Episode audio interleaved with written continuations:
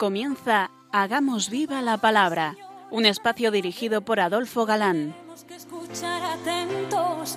En tu palabra, Jesús, está el mensaje, el del amor, el de andar despiertos. Cuando no tenga sentido la tristeza, en nuestra historia andemos como ciegos. En tu palabra hallaremos la fuerza que nos levante y.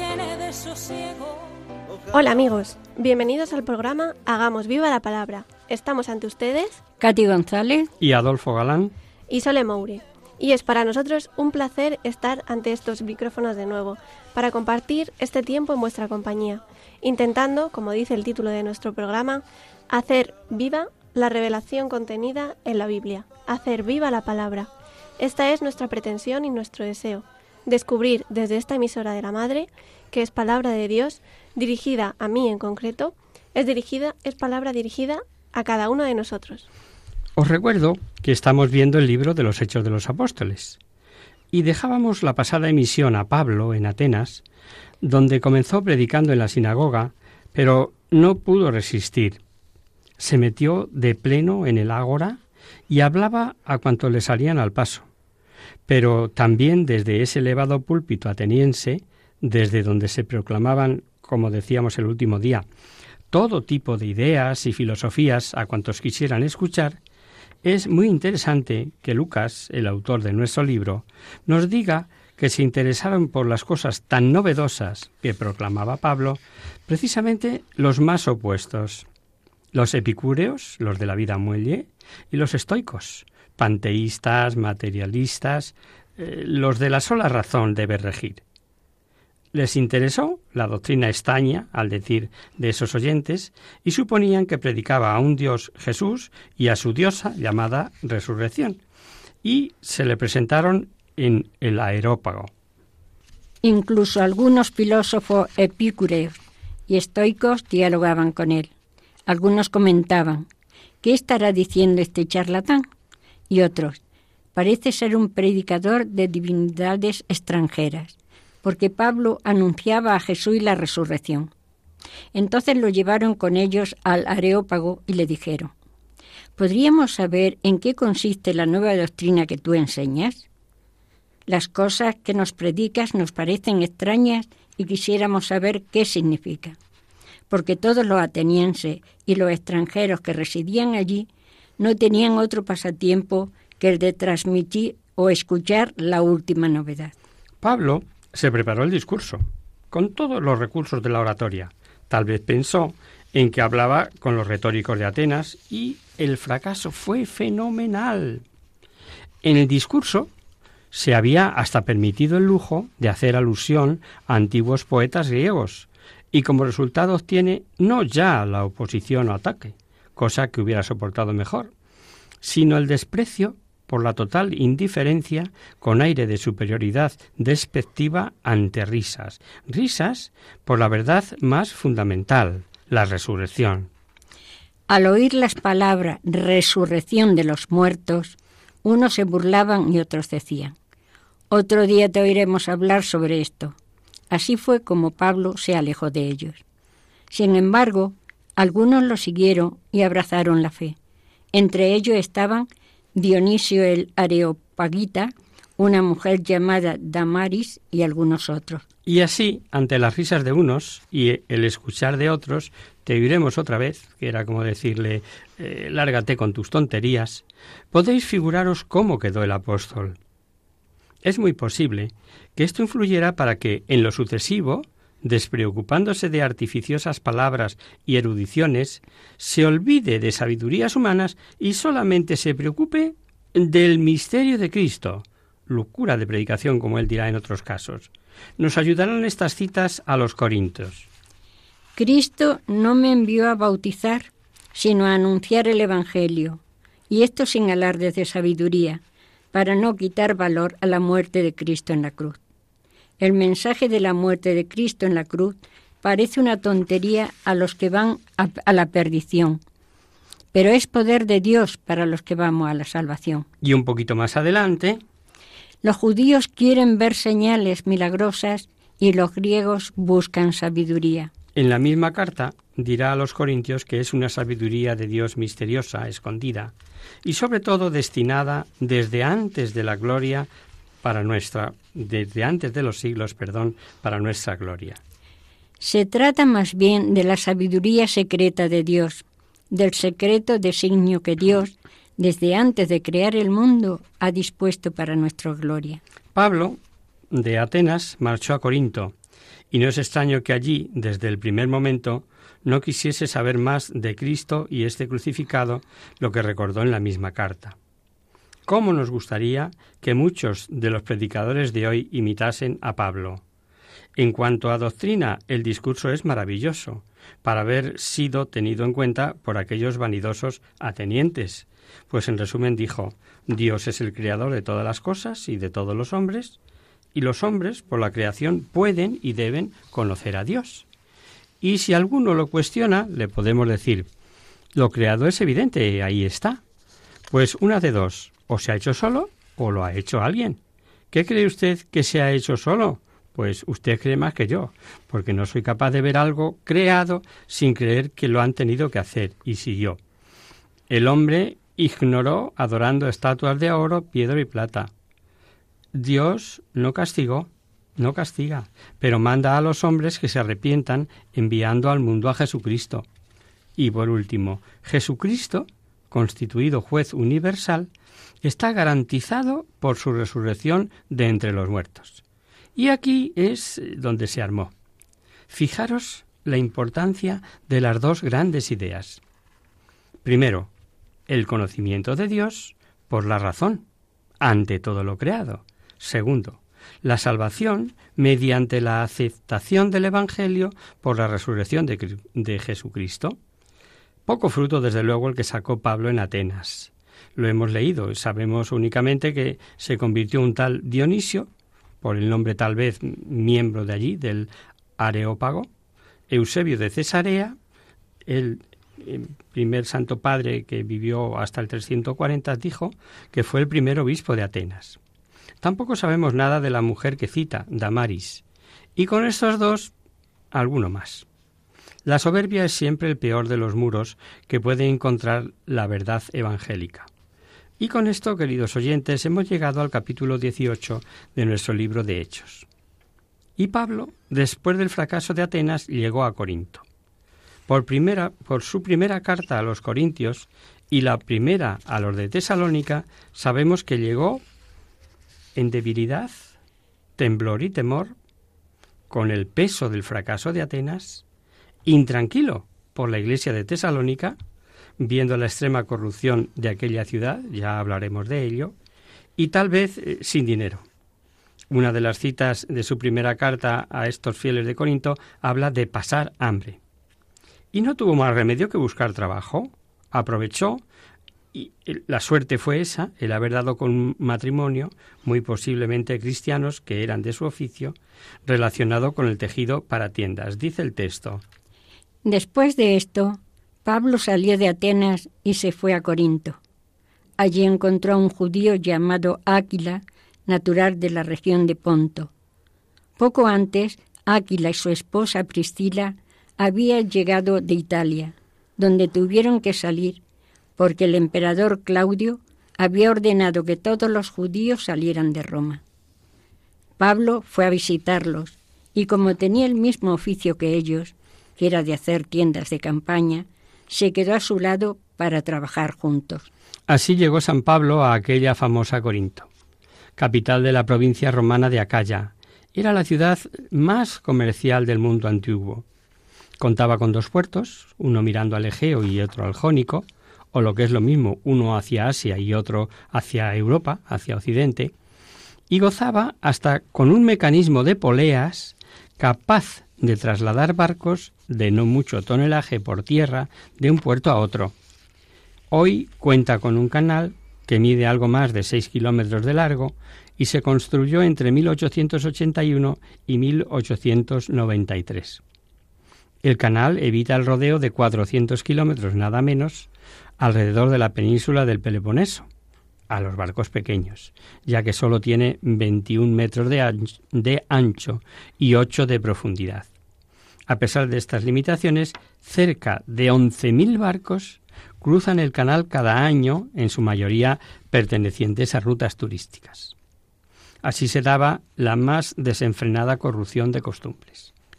En el llamado Acrocorinto estaba el templo de Afrodita, con nada menos que mil sacerdotitas dadas a la prostitución sagrada.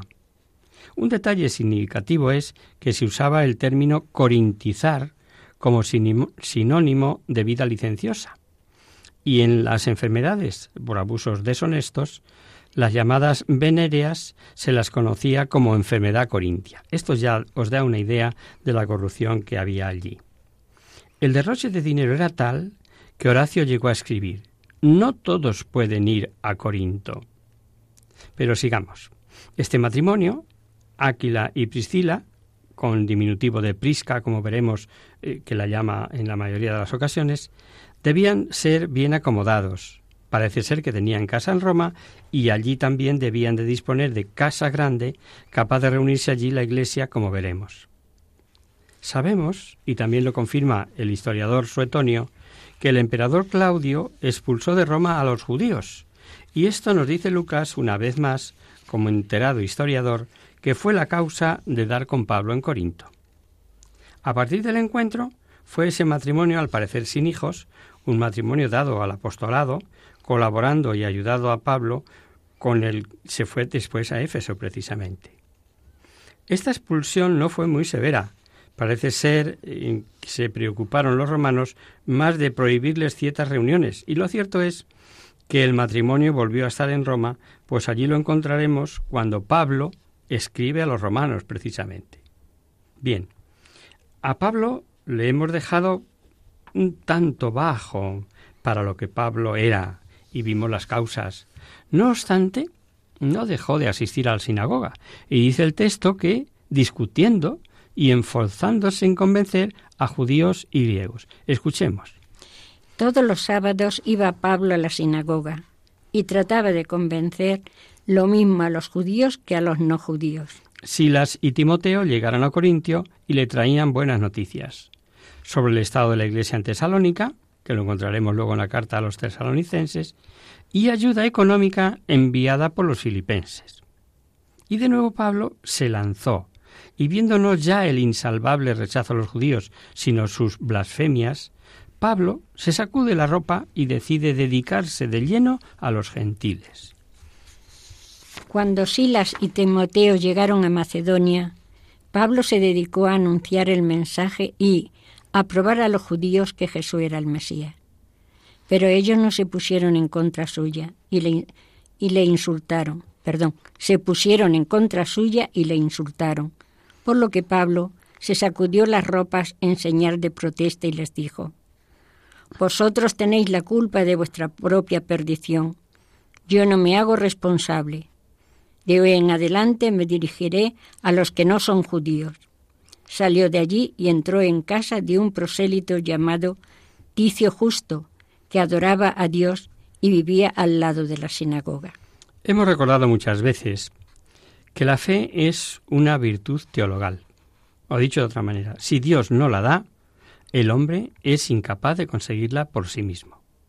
Pero Dios la ofrece a todos. A los judíos se la ofreció continuamente y les enviaba apóstoles como Pablo, que eran celosos judíos de su ley. Eran doctores en sagradas escrituras. La luz, por tanto, no les faltaba por parte de Dios. Pero para obtenerla era necesario que no cerrasen los ojos a esa luz. Y eso es precisamente lo que hicieron.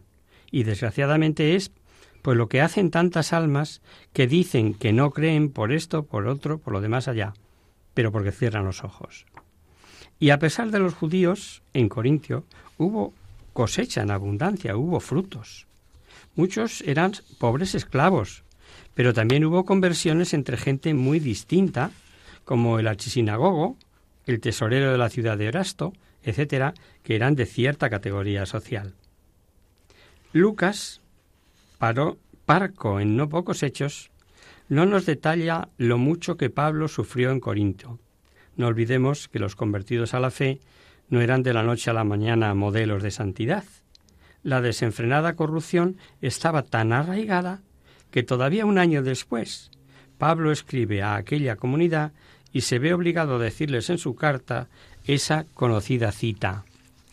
No os engañéis, ni los fornicarios, ni los homosexuales, ni los ladrones, ni los ávaros, ni los borrachos heredarán el reino de Dios. Ved cómo estaba el panorama en Corinto. Vamos a hacer, si os parece, ahora una breve pausa musical y volvemos en unos minutos.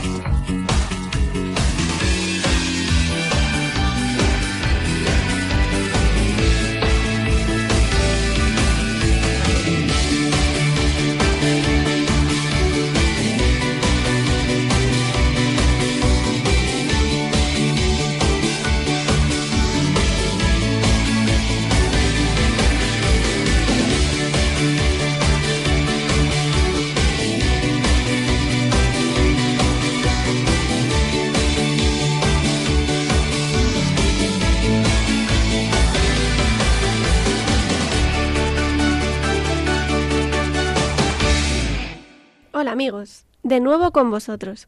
Tras este breve descanso musical, os recordamos, queridos oyentes, que sintonizáis el programa Hagamos viva la palabra. Si queréis conectar con nosotros vía postal, lo podéis hacer a Radio María, Paseo Lanceros 2, primera planta, 28024 Madrid. O si preferís el correo electrónico, hagamos viva la palabra arroba radiomaria.es. Para los que os acabáis de incorporar, deciros que estamos analizando el detalle el libro de Hechos de los Apóstoles. Veíamos antes del descanso, en el capítulo 18 de nuestro libro, la dificultad de permanecer fieles en un ambiente adverso para la fe, donde la inmoralidad era generalizada. Tal vez a los corintios le pasaba lo que a muchos otros, a los muchos cristianos, ¿no? ¿Inventamos una nueva denominación mm, y lo dejamos en bautizados, si os parece? Y así diríamos lo que a muchos bautizados les pasa hoy ante la corrupción generalizada. La fornicación, el adulterio, la homosexualidad, el alcohol de los botellones de fin de semana, el forrarse de dinero injustamente. Todo eso dicen, no exageremos, no es para tanto. No hay que ver pecado y pecado en todas partes. Y San Pablo a los Corintios les grita, no os engañéis, así no se va al reino de Dios. Lo leíamos antes del descanso, ¿verdad? Así se explica que tuviese Pablo que corregir serias inmoralidades. El caso del incestuoso, las injusticias, los abusos al celebrar la Eucaristía, el daño producido por palabreros, como él lo llama, orgullosos, que dirá él en una de sus cartas, debió sufrir hasta injurias personales.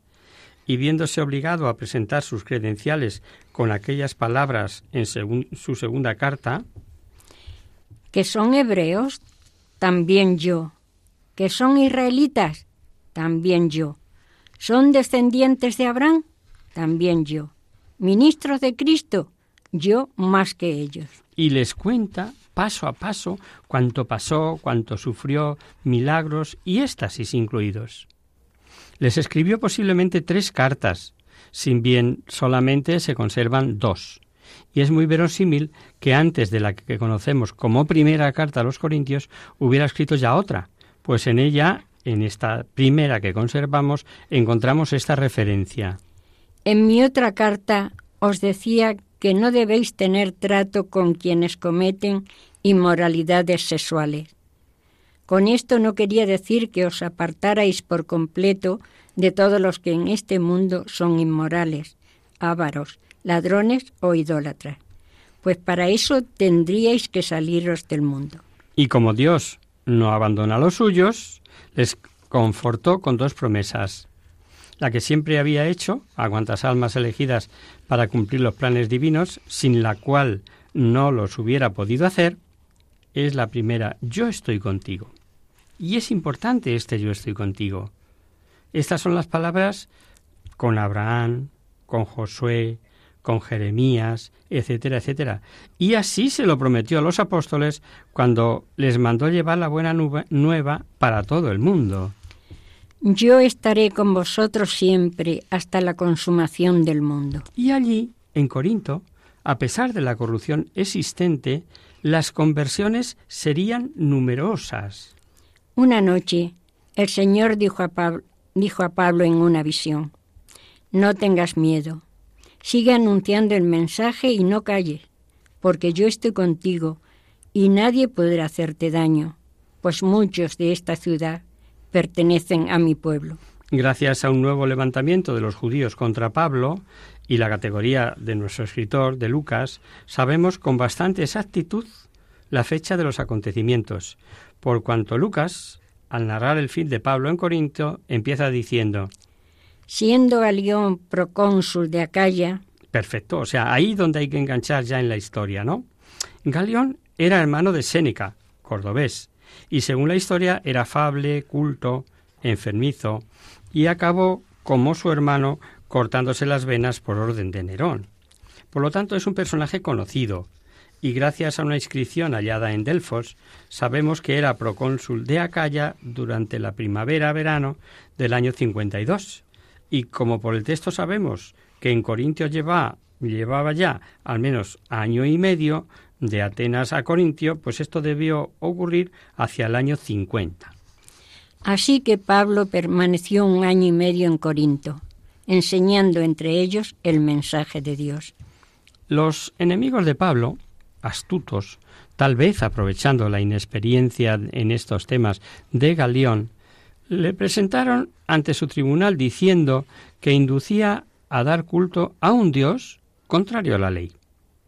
Y Galión, que como su hermano Séneca era sumamente inteligente, no queriendo aclaraciones sobre a qué leyes inducía, si las propias de, los delatadores, o sea, leyes judías o romanas, despachó el asunto sin ni siquiera dejar a Pablo que se defendiera.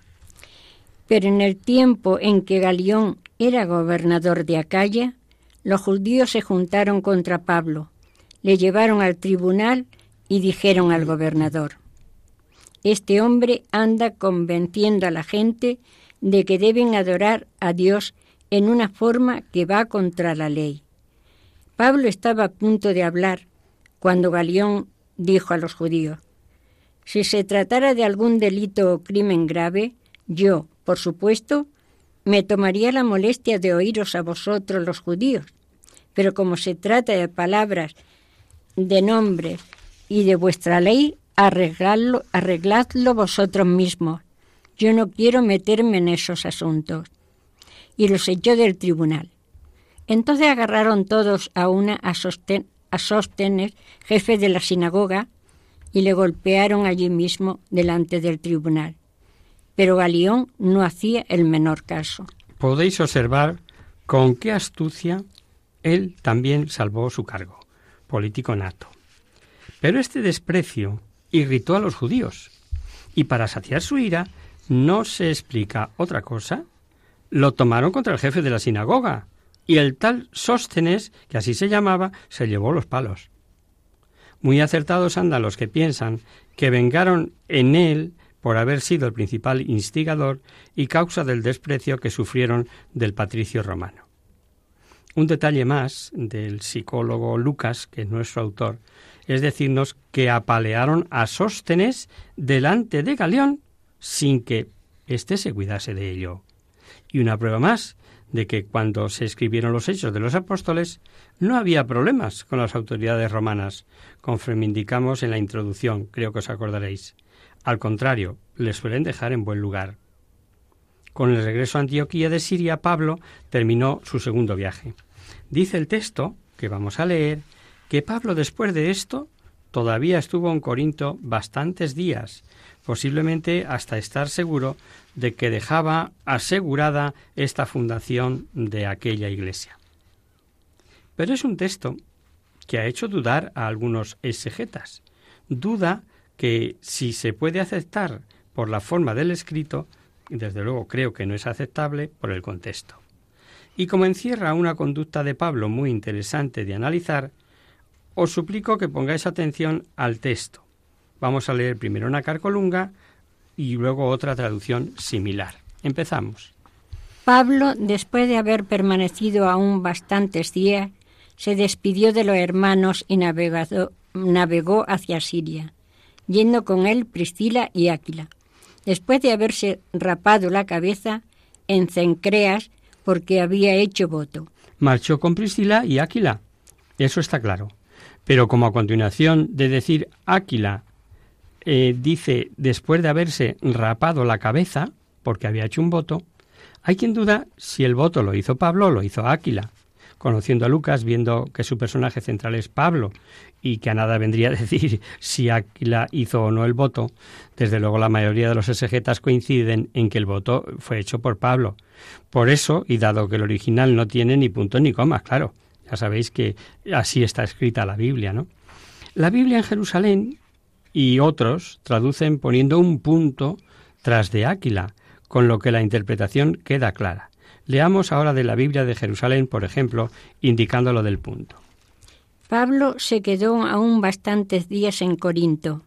Después se despidió de los hermanos y se embarcó con Priscila y Áquila para ir a la región de Siria. En Tencreas, antes de embarcar, se rapó la cabeza para cumplir una promesa que había hecho. ¿Veis? Aquí queda ya más claro. El voto en sí debió de ser el de Nazireato, voto tenido siempre con gran estima por todos los israelitas, Sansón, Samuel, el Bautista. Flavio Josefo, y concretamente hablando de que un voto similar había hecho la reina Berenice, dice que era costumbre hacerlo los que habían salido de una enfermedad o molestia se abstenían de vino y se rapaban la cabeza. Lo importante del voto de Pablo estriba en que él preconizaba la libertad e independencia del cristianismo respecto de las prácticas judías.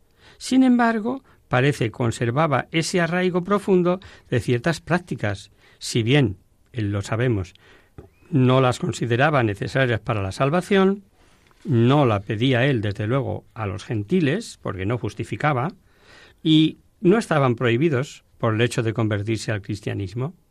Algo así como si alguna persona mayor todavía guardara el ayuno eucarístico desde la medianoche del día anterior, aunque la Iglesia, por conveniencias exigidas por la vida actual, la haya rebajado a una hora antes de comulgar. Creo que con este ejemplo sí lo entendemos, ¿verdad? Llegados a Éfeso, Pablo, en la sinagoga, no encontró mala acogida. Le pedían que se quedase más tiempo, posiblemente la parada por exigencia de carga y descarga de la nave, y él podía tener prisa por el voto, y prometió volver.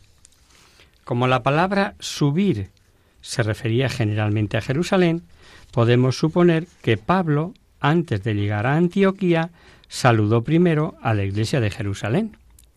Cuando llegaron a Éfeso, Pablo, dejando a Priscila y Áquila, entró en la sinagoga para hablar con los judíos que se reunían allí. Estos le rogaron que se quedara más tiempo, pero no quiso, sino que se despidió diciendo, Si Dios quiere, volveré otra vez a visitaros. Después se embarcó y partió de Éfeso. Pasando por Cesarea, llegó a Jerusalén para saludar a los de la iglesia y de allí se dirigió a Antioquía. Y en este punto abordamos el tercer viaje apostólico. Pero eso será el próximo programa, si Dios quiere.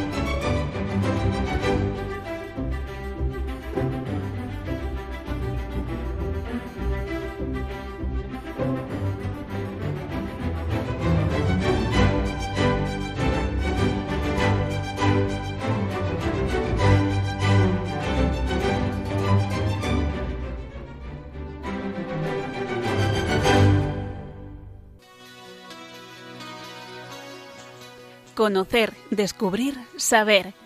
En Hagamos Viva la Palabra. Comenzamos ahora nuestro espacio de conocer, descubrir y saber.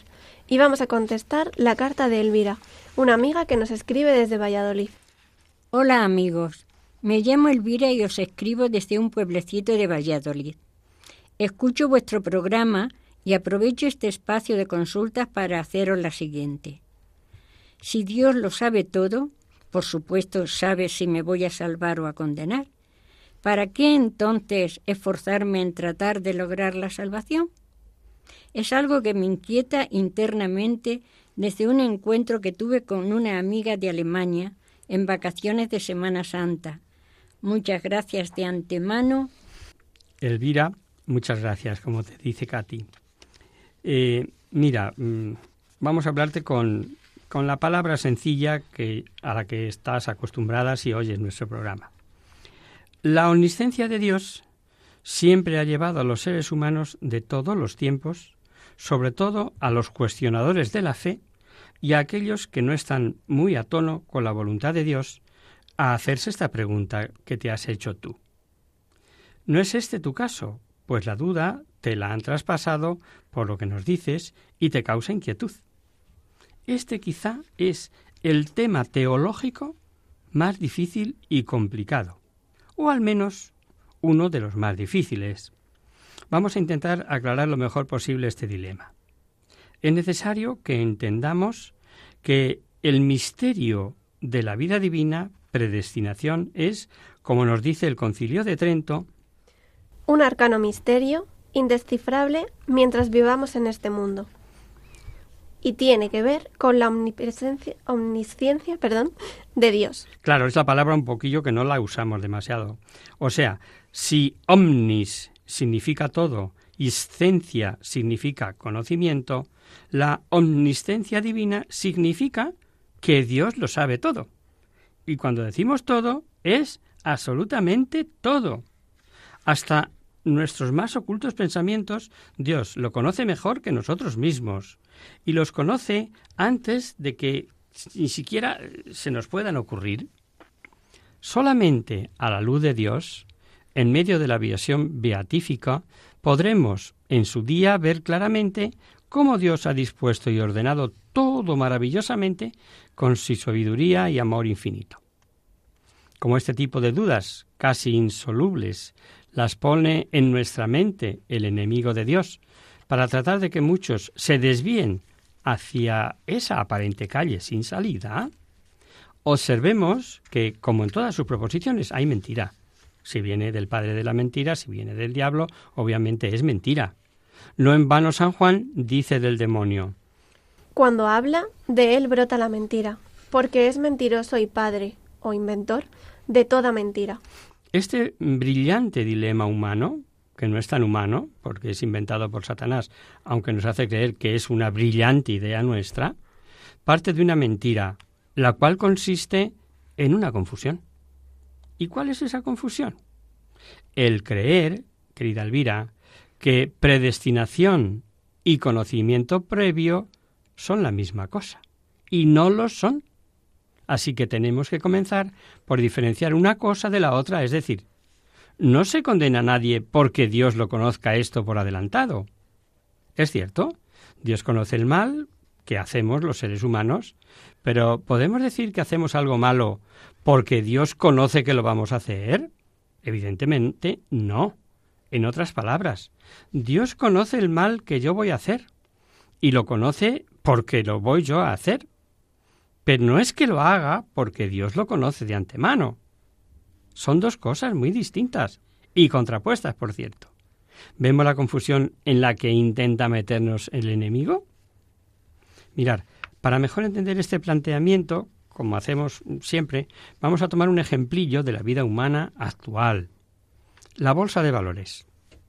Si un estudioso del mercado financiero llegara a predecir que las acciones de una determinada empresa van a tener un alza del X por ciento en un lapso de tiempo determinado, digamos unos meses, o sea, seis meses, por ejemplo. Podríamos decir que quien causó el alza en el mercado de valores fue la persona que predijo dicha alza. No.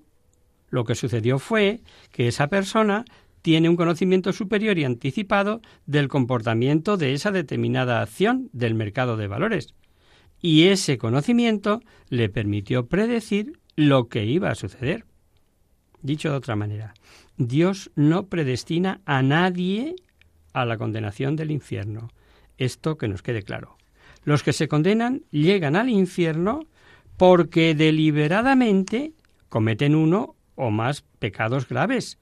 Peor aún, persiste en ese pecado o pecados hasta su muerte. Dicho de otra manera, libremente rechazan uno o más mandamientos de la ley de Dios, y lo que es más grave aún, rechazan también las gracias continuas y abundantes que Dios les da para su salvación eterna, especialmente las gracias de su misericordia infinita para el arrepentimiento y el perdón de los pecados. Así que, ¿quién se condena? Se condena a sí mismo, y no se condena porque Dios lo conozca de antemano. Dios no nos hizo criaturas estilo robots. Que va, que va. Dios nos hizo libres y desea que optemos por Él libremente.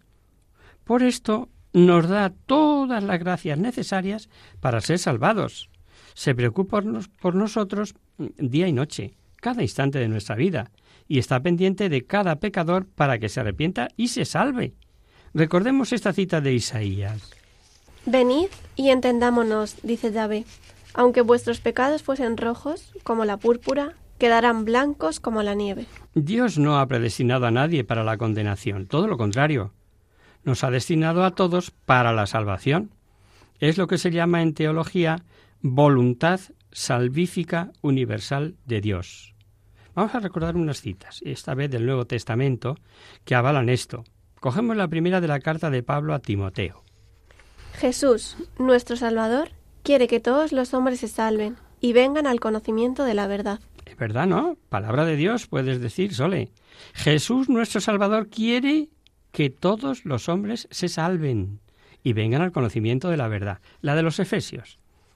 Dios nos eligió desde antes de la creación del mundo y determinó desde toda la eternidad que nosotros fuéramos sus hijos adoptivos. Clarísima también, ¿verdad? Somos libres de aceptar o no, de ser salvos o no. Veamos lo que dice a los romanos.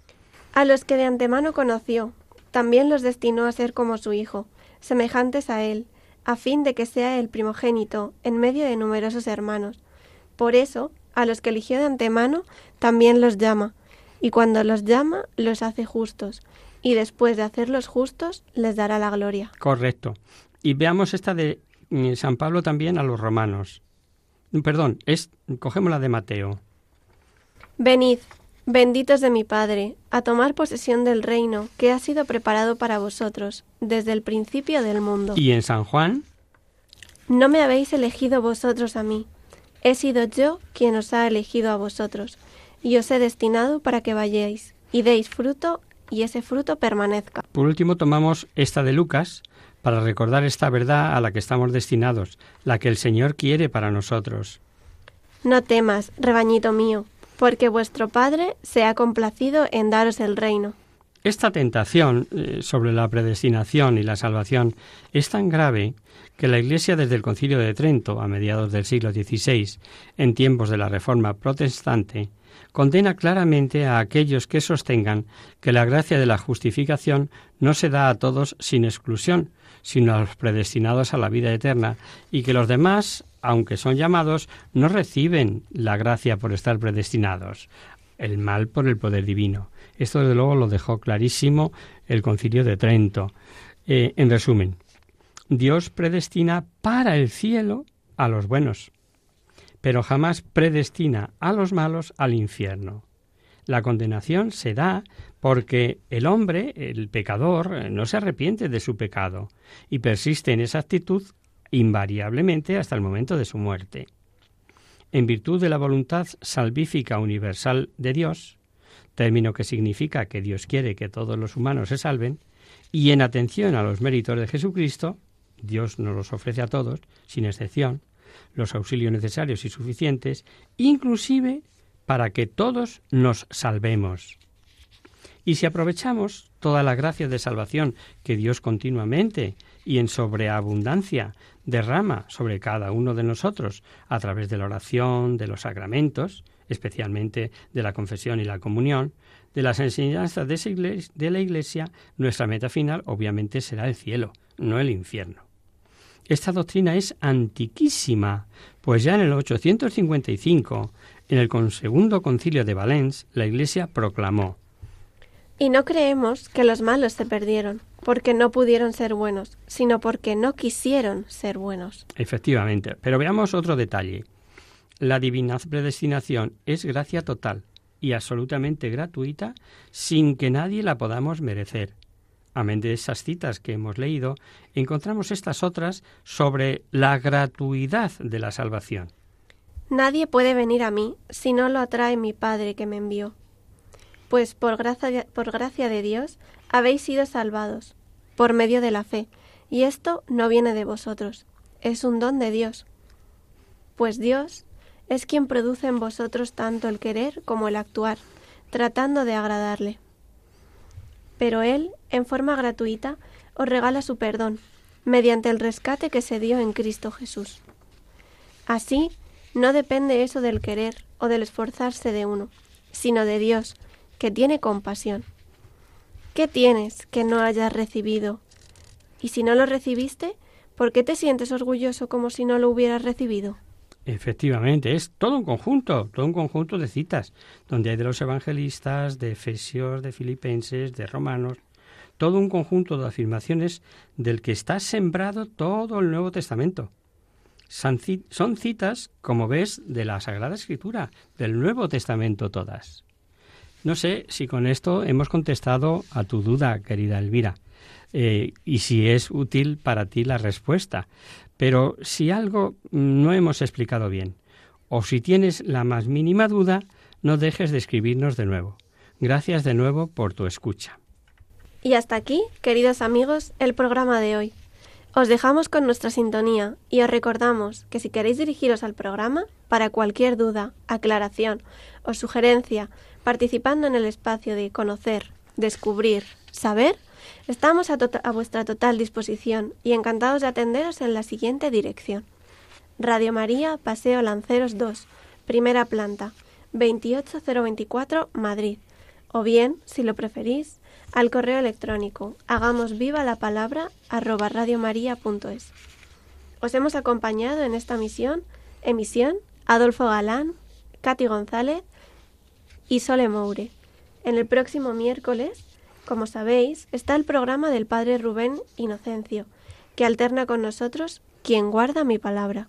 Por tanto, nosotros nos encontramos de nuevo dentro de 15 días, si Dios quiere, con un programa en el que veremos a Pablo, predicando en Éfeso, con buenos y abundantes frutos, quema de objetos de brujería incluidos, y donde hasta los mandiles de trabajo de Pablo hicieron milagros. Hasta el próximo día, amigos. Hasta el próximo día. Hasta dentro de 15 días.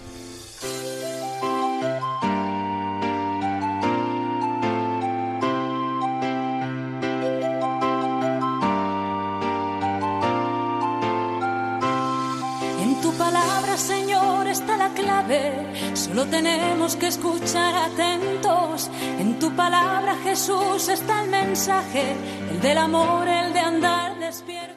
Así concluye Hagamos viva la palabra con Adolfo Galán. Como ciegos, en tu palabra y haremos la fuerza que nos levante y llene de sosiego. Ojalá